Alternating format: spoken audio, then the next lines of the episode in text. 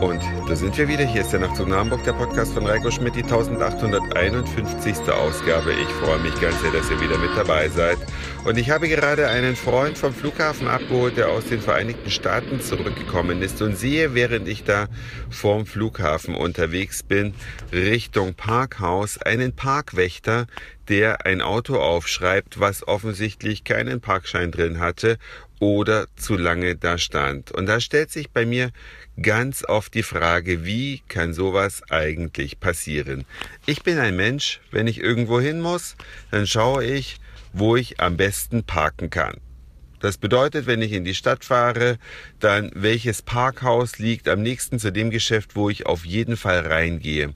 Ich finde das ganz krank, wenn Leute, die ein Auto für 30 oder 40 oder mehr tausend Euro fahren, versuchen dann beim Parken möglichst kostenlos davon zu kommen. Total lächerlich, dass sie dann den 1,50 Euro pro Stunde nicht ausgeben wollen und da wirklich wie die Geisteskranken ewig Runden fahren oder sonst wie weit weg parken, nur weil sie so geizig sind und den Parkobolus nicht entrichten wollen. Da freut's mich dann manchmal, wenn so jemand dann aufgeschrieben wird, weil ich denke, siehst du, wärst du entspannt ins nächste Parkhaus gefahren, hättest dein Auto abgestellt, dann hättest du jetzt kein dickes Ticket über, was weiß ich, 20, 30 Euro, keine Ahnung, was es am Flughafen kostet. Aber sei es drum, manche Leute mögen das halt. Die freuen sich dann ganz diebisch über den 1,50 Euro gesparten Parkpreis. Kann man mal machen, aber manchmal fällt man damit richtig auf die Nase. Wie auch immer das in dem konkreten Fall jetzt vielleicht gewesen ist. Ich habe dann da gewartet am Ausgang, da wo die anderen Abholer alle gewartet haben, um ihre Freunde oder Familienmitglieder oder sonst wen in Empfang zu nehmen.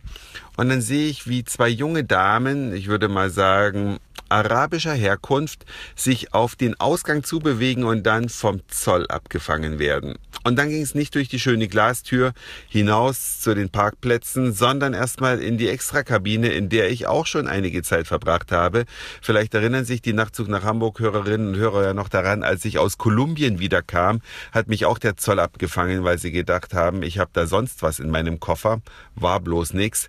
Aber die Damen, die kamen dann, ich musste ziemlich lange warten, kamen dann sehr zerknittert irgendwann durch die Glastür und hielten auch noch ein Portemonnaie in der Hand und diskutierten. Also offensichtlich haben die eine Strafe abgedrückt und ich weiß nicht, was sie dabei hatten.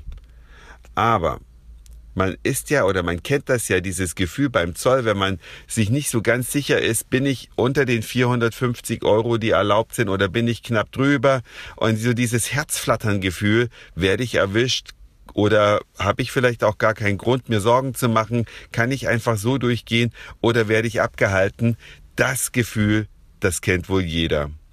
Und ich sage ja immer, wenn man es drauf anlegt, wenn man also sagt, okay, es könnte sein, dass ich drüber liege, dann würde ich auf jeden Fall dafür plädieren, dass man richtig drüber liegt, dass sich's auch lohnt, ja, dass man wenigstens ein iPad im Gepäck hat oder ein neues iPhone oder irgendwas teures, damit man, wenn man sich schon dem Stress aussetzt, erwischt zu werden, dann auch einen Grund hat wegen paar Socken, die vielleicht über den 450 Euro oder so ähnlich ist die Zollgrenze. Ich glaube 475 sind es genau, genau weiß ich es jetzt nicht.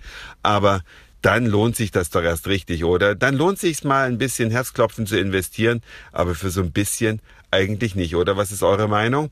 Könnt ihr mir gerne schreiben, das war's für heute. Dankeschön fürs Zuhören, für den Speicherplatz auf euren Geräten. Ich sag Moin Mahlzeit oder guten Abend, je nachdem, wann ihr mich hier heute gerade gehört habt. Jetzt warte ich auf den Freund, den ich gerade abgeholt habe und werde mit ihm gleich was essen gehen und mit seiner Tochter gemeinsam schnacken, wie der Urlaub war. Und dann hören wir uns vielleicht morgen wieder. Euer Reiko.